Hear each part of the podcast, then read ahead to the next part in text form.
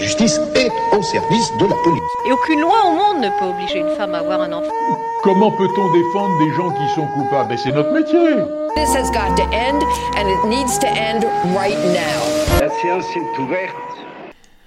Bienvenue dans le podcast des pionniers du droit.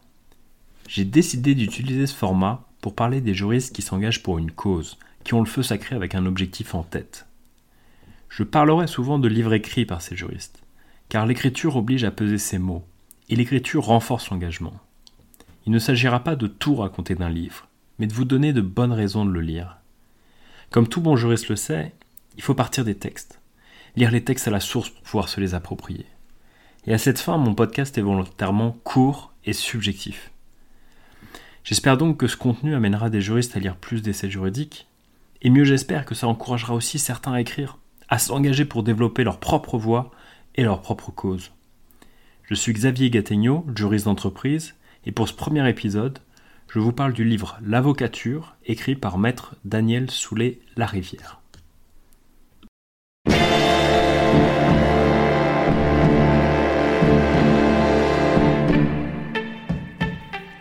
J'ai tendance à dire que la vie est trop courte pour lire de mauvais livres. Et un de mes tips pour choisir un livre, c'est de cibler les auteurs qui créent des concepts. Et je connaissais pas le, livre L'avocature avant de tomber sur un article en fait euh, sur un contentieux entre l'auteur et une avocate qui avait écrit un livre avec un titre identique. Et l'auteur en fait estimait que le terme l'avocature c'était lui qui l'avait créé et que sa consoeur ne pouvait pas l'utiliser pour euh, le titre euh, d'un livre. Et ce qui est intéressant, c'est qu'un auteur qui est obligé de créer un mot pour développer sa pensée, c'est souvent le signe d'une réflexion originale, d'un auteur qui fait l'effort d'une pensée propre. Et dès les premiers chapitres dans le livre, on a la confirmation en fait de cette pensée euh, qui est propre déjà. On a un style euh, qui est très très direct, une écriture très efficace, sans cliché. C'est pas ici que vous allez avoir une analogie foireuse entre un tribunal et un, et un théâtre par exemple. Il n'y a vraiment pas de, pas de bullshit du tout. Il n'y a aucun chapitre qui est inutile. Et une seconde chose aussi que qu'on ressent aussi rapidement et dont on a la confirmation vers la fin du livre, c'est que l'auteur est devenu avocat à son compte très rapidement et il n'a pas vraiment, il n'a pas eu le temps d'être chaperonné par un associé, d'être quelque part un peu domestiqué. Euh, ça se ressent dans l'esprit critique et dans l'indépendance d'esprit euh, de l'auteur euh, qu'il a développé pour écrire ce, ce livre. Je vais vous donner deux bonnes grosses raisons de lire ce livre. Round one, fight! La première raison pour laquelle je vous incite à lire ce livre, elle concerne tous les juristes, pas que les avocats, bien que ça parle des avocats en priorité. Et cette raison, c'est que l'auteur développe une vision profonde et originale des droits de la défense. D'ailleurs, ce livre, L'avocature, c'est un titre de référence pour les avocats, car il s'agit d'une théorisation de leur profession. Et la première édition est sortie en 1982, a été rééditée plusieurs fois, et ce dont je vais vous parler aujourd'hui, c'est l'édition qui est sortie, la dernière édition, en avril 2019. Et pour aborder la place de l'avocat dans une euh, société, l'auteur va puiser dans des exemples très variés dans le temps et dans l'espace. On ne va pas arrêter dans le livre euh, de passer d'un pays à un autre, d'une époque à une autre. Et dans le temps d'abord, il va revenir sur le procès de Jésus et expliquer comment Jésus a été défendu sans pour autant avoir d'avocat ou un quelconque représentant. Pour autant, Jésus a été jugé par un tribunal, le Salédrin, dans lequel la défense est incorporée. Et ce premier exemple est là pour dynamiter l'idée d'emblée que seul un avocat est en mesure de défendre, qu'il a, euh, que dans l'histoire, c'est toujours les avocats euh, qui, ont, euh, qui ont défendu. Il y a d'autres mécanismes qui permettent de défendre les hommes sans pour autant que ce soit un représentant. Et dans l'histoire, il rappelle aussi, notamment en France, toutes les périodes où, les avocats n'existaient pas. Ceci étant établi, il va quand même parler euh, plutôt des situations où l'avocat existe et plutôt essayer de comprendre quelle est sa, place. Et la réflexion de l'avocat va s'articuler autour de deux images.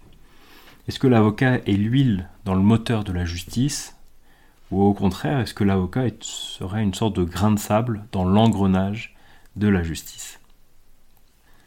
Et il va d'abord distinguer des grandes tendances entre régime démocratique et régime autoritaire. Dans le régime autoritaire, l'avocat est toujours suspecté d'être l'agent de l'ancien régime. Donc on va plutôt chercher à régénérer la profession avec des avocats partisans du régime. Ou alors progressivement, et, ou de manière cumulative, leur ôter tout moyen d'action.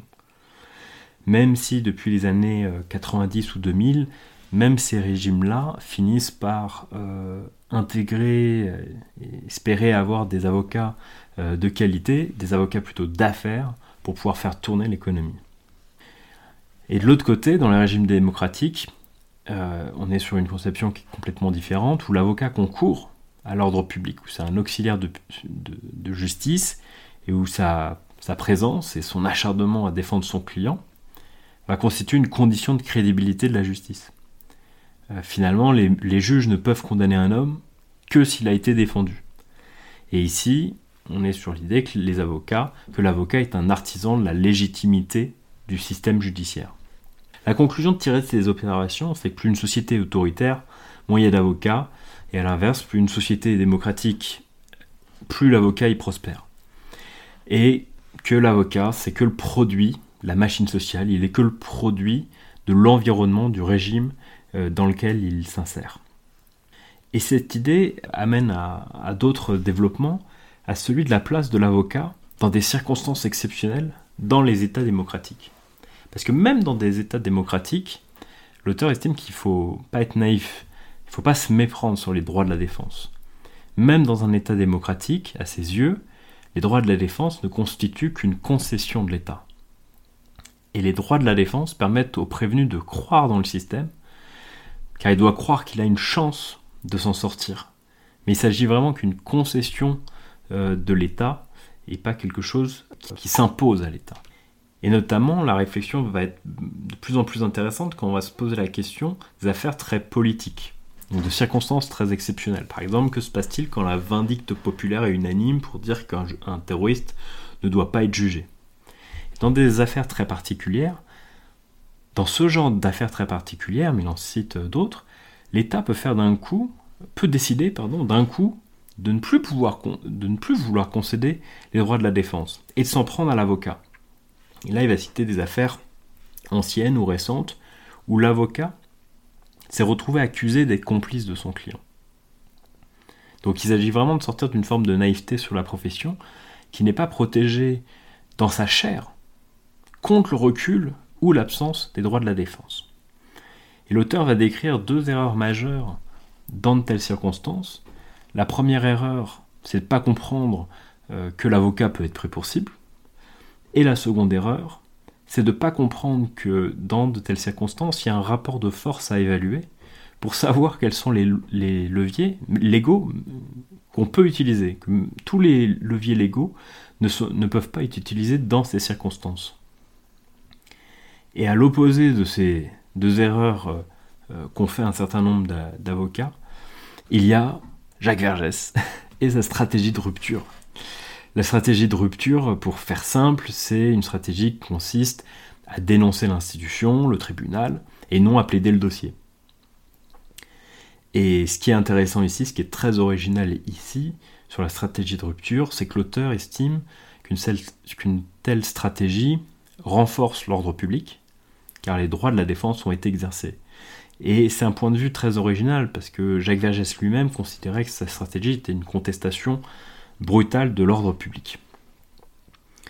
Donc par beaucoup d'aspects, la façon d'aborder les droits de la défense, ce livre est vraiment très original et très intéressant.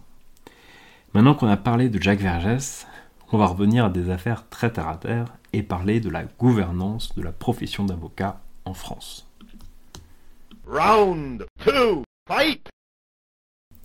La seconde raison de lire ce livre, elle est surtout valable pour les avocats, parce qu'on va aborder la question de la gouvernance de la profession en France. Et le problème d'emblée euh, de la France sur le sujet, c'est qu'elle souffre de la comparaison. L'auteur, bien qu'il s'en défend, a une fascination pour les États-Unis. Il existe là-bas une véritable communauté juridique unique, avec un grand respect entre les différentes professions. Et quand il revient en France, quand il parle de la France, il va évoquer la petite musique française ou encore un village gaulois à cause de la gouvernance et de la profession qui est complètement cassée entre toutes les organisations représentatives, toutes les organisations syndicales. Il explique en long, en large et en travers à quel point cette division est préjudiciable à la profession, car elle la met dans une position de faiblesse pour toute promotion de la profession auprès des pouvoirs publics. Et il va expliquer aussi en détail euh, les clivages, en fait, les deux clivages qui euh, occupent la profession, à savoir parer contre la province, et le second, je ne sais pas si on peut vraiment parler d'un clivage, mais en tout cas la, dichotomie entre le conseil et le contentieux. Et il explique d'où viennent ces, euh, ces, différences et quelles en sont aujourd'hui encore les répercussions sur la gouvernance du métier.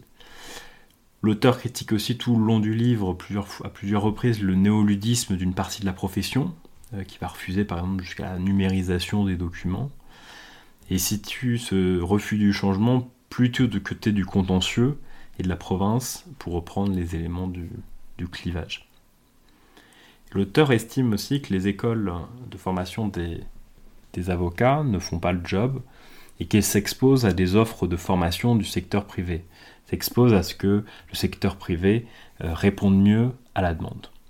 Il y a une autre question sur laquelle l'auteur apporte quelque chose d'une vision assez originale, c'est la question de l'aide juridictionnelle. Parce que là, ici, il promeut la création d'un internat. C'est l'idée d'avoir des avocats pendant leurs jeunes années qui seraient salariés à temps plein et qui défendraient euh, plein de dossiers, sans souci finalement de cumuler les micro-paiements de l'aide juridictionnelle. C'est une idée très originale comme réponse à la paupérisation d'une partie de la profession qui s'oriente vers la, défense pénale, la paupérisation dans les, premières années d'exercice. Et la seule évolution notable et positive qu'il note en fait de la profession dans ces dernières années, c'est la féminisation. Et euh, il estime que la féminisation, que les femmes vont avoir un poids important dans les changements positifs de la profession qu'il appelle de ses voeux. Qu'est-ce qu'il appelle d'ailleurs de ses voeux? En fait, il appelle la création d'un syndicat unique de juristes, qui soit avocat, juge, juriste d'entreprise. Un peu pour reprendre cette idée de communauté euh, juridique unique à l'américaine. Et l'auteur prophétise que cette transformation du barreau français, que cette convergence entre les juristes, elle prendra 50 ans. Et pour tempérer ce propos, et parce que c'est finalement très très actuel, alors je vous rappelle, la dernière édition, elle date d'avril 2019. Sur la question de la grande communauté juridique, on a vu en 2020 ou début 2021 les nominations croisées d'une avocate à la tête de l'ENM et d'un magistrat à la tête de l'EFB. Il y a déjà quand même une volonté de faire converger un certain nombre de choses entre les métiers, donc c'est déjà un signe assez positif par rapport à ce que ce qu'espérait l'auteur dans sa dernière édition d'avril 2019. Et sur la formation aussi, depuis un an, donc tout ça, c'est très récent. Il y a des formations très compétitives qui sont apparues pour les jeunes avocats. Alors je ne veux pas citer de, de marque, hein, mais je pense à une formation notamment euh, qui donne tous les types de procédures aux jeunes avocats selon leur matière. Comment se passe une audience au comment faire tel ou tel acte devant telle ou telle juridiction, etc. Il y a aussi euh, des formations sur le développement commercial de l'avocat, qui explosent aussi en ce moment. Donc clairement, l'histoire est en train de s'accélérer dans le monde du droit. Et la suite va s'écrire euh, très vite. Je pense par exemple au dernier euh, projet d'avocat en entreprise sorti à la, mi-janvier. Dans un tel contexte, si vous avez 25 ans et que vous sortez de l'EFB, vous devez vous armer de connaissances sur d'où vient le système français, son histoire, ses forces, ses faiblesses.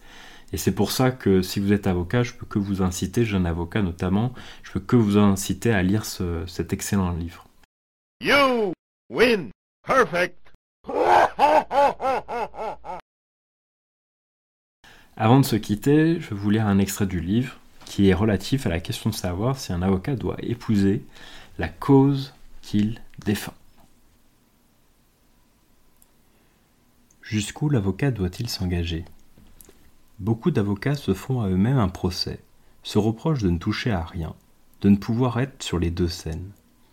Certains, ayant la hantise ou regrettant que leur parole n'existe pas, voudraient concilier les deux champs. Leur gêne devient si forte que pour résoudre cette contradiction intérieure, ils essaient de se glisser à une autre place en se faisant les avocats d'une seule cause. Ils pensent ainsi échapper à leur destin d'homme à tout faire, sans croyance, simple fantassin de l'autre dont la cause le dépasserait. Ce type d'avocat croit qu'il n'est rien s'il ne se sent pas investi d'une mission qui le transcende. Selon les canons éthiques de l'American Bar Association, un avocat ne doit pas juger la cause de son client. Il doit lui rester extérieur et vendre ses talents afin de lui fournir la meilleure défense possible. Rapporte Bernard Katz, avocat des syndicats aux États-Unis, dans la force de l'âge lorsque je l'ai rencontré dans les années 1980-2000. Pour lui, l'avocat ne doit défendre que des causes auxquelles il croit, ou des clients dont le but, s'il parvient à le les faire atteindre, le, rend moralement heureux. Impliqué dans la lutte syndicale dès sa jeunesse, rien ne lui paraissait plus beau que l'idée de plaider pour le droit des travailleurs. Il a fondé un cabinet où l'on ne défend que des salariés syndiqués et où tout le monde chez lui est engagé dans le mouvement syndical. Il croit davantage au pragmatisme qu'au formalisme. Il trouve puéril de se plaire à mystifier le public en faisant la pratique juridique une chose exceptionnelle. C'est très bon pour leur narcissisme et cela leur permet de se faire payer des gros honoraires, mais en réalité c'est de la triche. Animé par un zèle évangélique, Bernard Katz semble s'identifier aux syndicalistes, c'est-à-dire à une certaine forme de loi. Pour lui, l'avocat est dans l'obligation de formuler un jugement moral sur les dossiers qu'il soutient. Sinon, dit-il, nous ne sommes que des prostituées. Peut-on tout défendre? Un autre avocat, un français, Henri Leclerc, y a réfléchi. Il a remarquablement décrit toutes les nuances de cette culpabilité de l'avocat, qui ne serait au mieux que le comédien, de Diderot, un homme qui joue, qui représente les autres.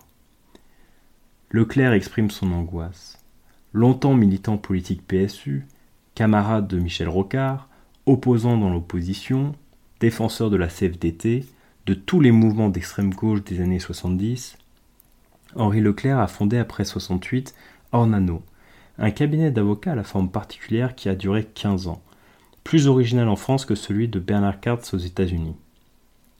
Ses collaborateurs y devenaient nécessairement associés, les rémunérations faibles des jeunes et des plus anciens se ressemblaient.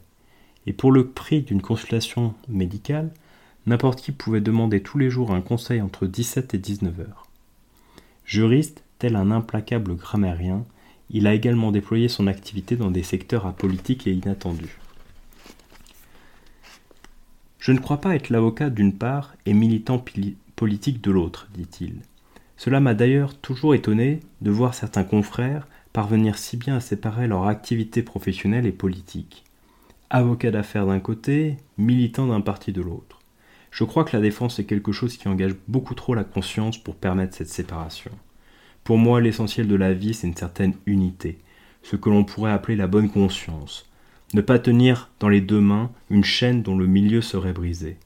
Voir par exemple, devant les tribunaux paritaires des beaux ruraux, un avocat plaider pour un fermier en soutenant une thèse juridique et plaider une demi-heure après pour le propriétaire en soutenant la thèse opposée. C'est une situation que je refuse, du moins dans un certain nombre de domaines. Je pense que les règles de droit ne sont pas indépendantes du fonctionnement politique de la société. L'interprétation juridique ne peut s'abstraire complètement de la signification sociale de l'affaire soumise à la justice.